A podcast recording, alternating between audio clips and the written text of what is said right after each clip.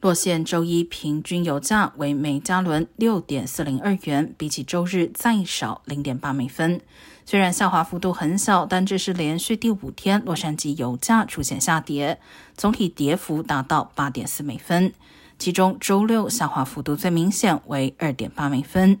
呈现油价也出现类似情况，周一平均汽油价格为每加仑六点三二元，同样连续五天下滑，累计跌幅达十三点一美分。专家表示，油价回落主要是供给增加，包括炼油厂重新开始生产较便宜的冬季配方，获准提前售卖，以及国外进口油品抵达等等。